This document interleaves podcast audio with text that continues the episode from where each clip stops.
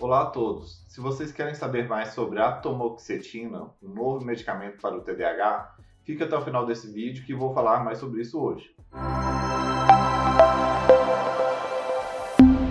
Olá, sou o Dr. William Rezende do Carmo, sou médico neurologista, fundador do, da clínica Regenerate e no meu canal falo sobre dor, sono, Parkinson, emoções, TDAH e todos os problemas que fazem parte do, do dia a dia da nossa audiência. E se você não quiser ficar de fora, se inscreva no canal e clique no sininho. Assim vai receber a notificação de novos vídeos e não vai perder nenhuma novidade. E não esqueça de deixar o, tudo que você deseja de ver, saber mais nos comentários dos vídeos, para que a gente saiba o que vocês gostariam de ter como tema, para que a gente possa fazer novos vídeos com o desejo do que vocês precisam saber, quais são as demandas de vocês, tá?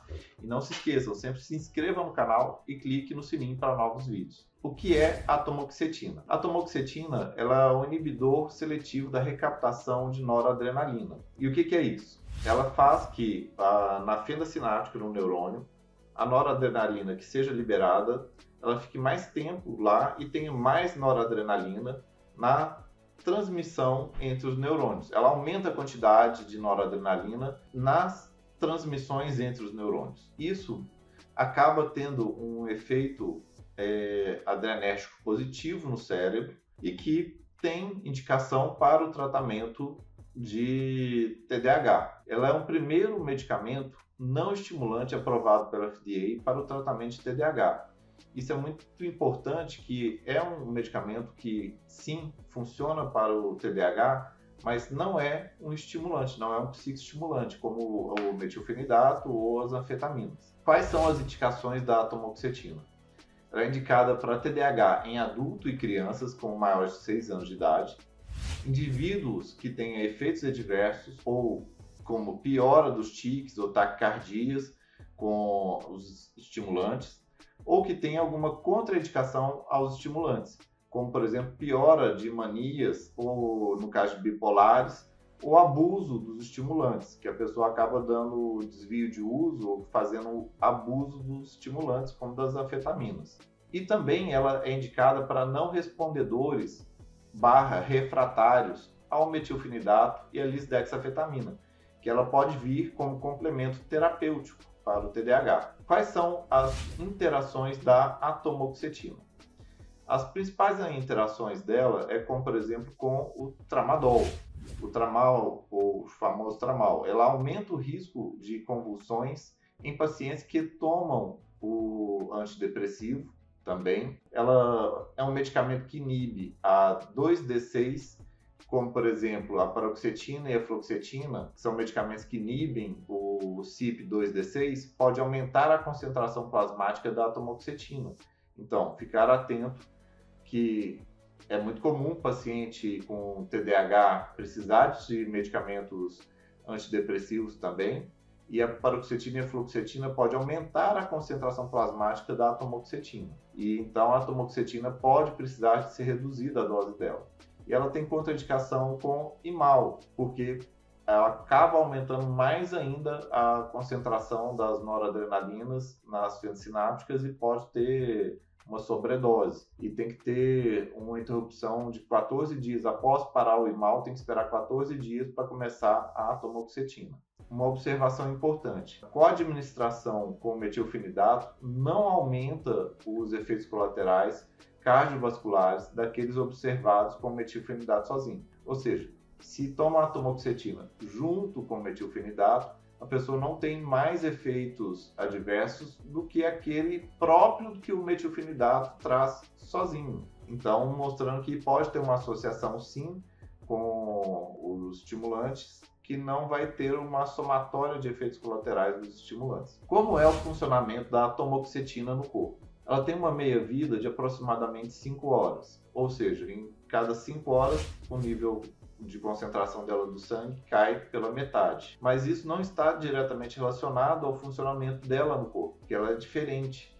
Ela gasta muito mais tempo para vir os resultados. Não importa se o, a meia-vida dela é relativamente curta, assim como nos estimulantes, porque o efeito não é imediato. O metabolismo dela é hepático, e que tem pouco ou nenhum aumento de dopamina no sistema de recompensa. O que, que isso importa? A dopamina no sistema de recompensa é o que facilita as pessoas terem comportamento de adicção, ou de vício, ou de dependência, ou de abuso. O que pode acontecer, por exemplo, com as afetaminas, especialmente as de liberação imediata, se a pessoa começa a abusar dela e começa a tomar em doses muito maiores, ela vai ter um efeito dopaminérgico de sensação de recompensa. E aí ela vai querer cada vez mais doses maiores. E por isso, a, a, os estimulantes pode ter risco de abuso, sim, e de comportamento adictivo. Já a tomoxetina não tem esse comportamento, não tem esse risco, porque não atua na dopamina no sistema de recompensa. Ao contrário dos estimulantes, pode não exacerbar tics em pacientes com síndrome de Tourette e TDAH.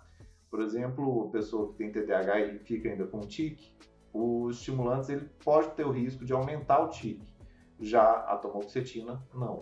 E, por exemplo, em transtornos comórbidos, como depressão, não parecem comprometer a eficácia na redução dos sintomas do TDAH. O porquê? O que, que é isso? Por exemplo, pessoa que tem TDAH e também está com uma depressão ansiosa, se ela não trata o TDAH, a depressão e a ansiedade dela antes e toma o psicoestimulante, ela não vê a melhora se tomar o psicoestimulante sozinho.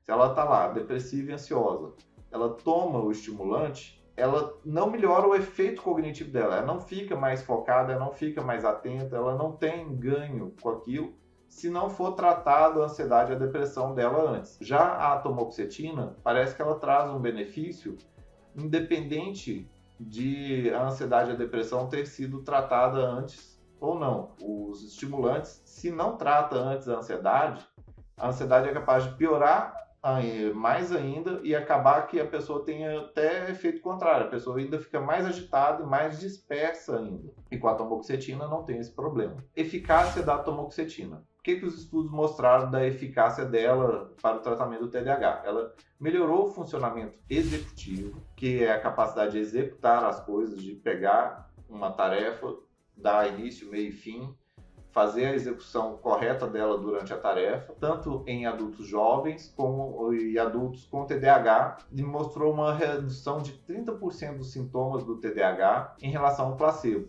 em, na questão da melhora do funcionamento executivo. Então, no, eh, nos pacientes que usam a tomoxetina, em relação ao funcionamento executivo, que é um dos principais problemas do TDAH, teve uma melhora pelo menos de 30% dos sintomas em relação ao placebo. É um pouco menor do que os estimulantes. Os estimulantes teve uma melhora de 40%. Tanto por isso que eles são medicamentos de primeira escolha. Mas a tomoxetina também não fica tão para trás. Uma melhora de 30% é muito significativa. Essa melhora pode durar até algum tempo depois da interrupção da tomoxetina. O que é interessante é que já o, o estimulante separou ele, assim que separou, você tem a perda do efeito do benefício. Já a tomoxetina, se você está usando ela já há um ano seguido e para, parece que o efeito ainda mantém-se benéfico mesmo após ter parado a tomoxetina. Também pode incluir a melhora do autocontrole emocional, que também é uma função executiva.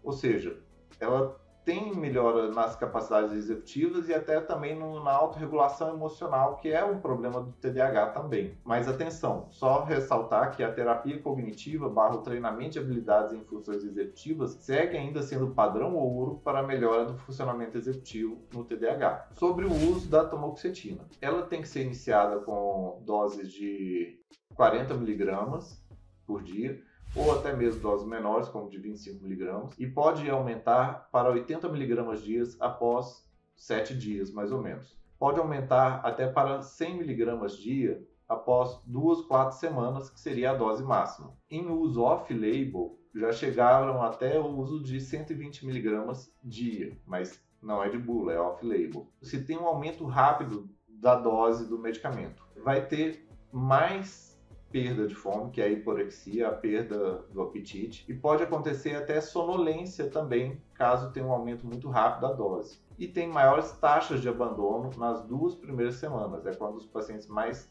têm chance de abandonar o tratamento por conta dos efeitos colaterais, caso seja aumentada muito rápido a dose. Caso a dose inicial seja baixa, permite a detecção de pacientes que podem ser especialmente sensíveis aos efeitos adversos do medicamento, caso possa ter um ataque cardíaco, um aumento da pressão. A dose única pela manhã, com ou sem alimentos, versus duas vezes ao dia. A dose única pode aumentar efeitos gastrointestinais, mas a dose duas vezes ao dia pode fazer a pessoa esquecer uma segunda tomada. Lembre-se que o paciente é TDAH e pode ter dificuldade de lembrar da tomada do remédio. A ação prolongada do medicamento.